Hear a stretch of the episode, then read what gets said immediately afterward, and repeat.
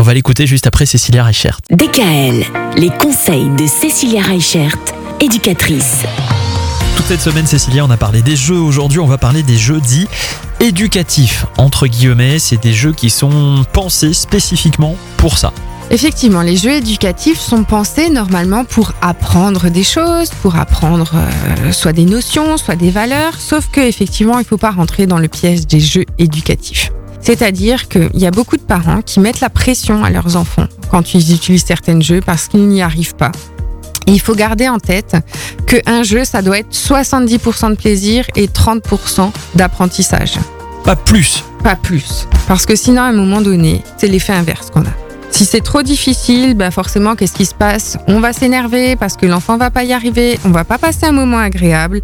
Et du coup, bah, à la place de partager un moment agréable, ça va plutôt être un moment désagréable.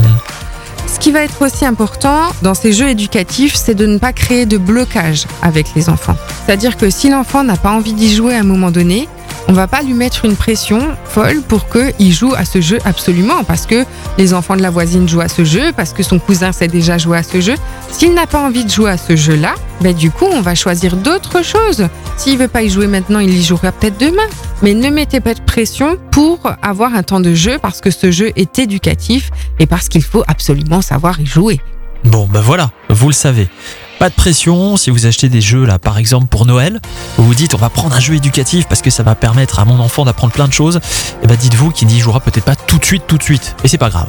C'est ça. Justement, Noël, ça approche. C'est dans un petit peu plus d'un mois.